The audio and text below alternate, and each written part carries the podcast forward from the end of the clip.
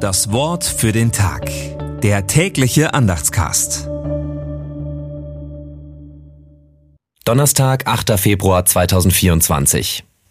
Ein Bischof soll untadelig sein als ein Haushalter Gottes, nicht eigensinnig, nicht jähzornig, kein Säufer, nicht gewalttätig, nicht schädlichen Gewinn suchen. Titus 1, Vers 7. Gedanken dazu von Frank Banse. Schön wäre es, wenn mit diesen Ermahnungen nur Bischöfe gemeint wären.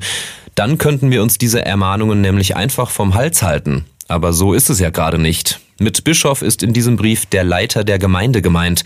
Vielleicht auch jede und jeder, die sich in der Gemeinde engagieren.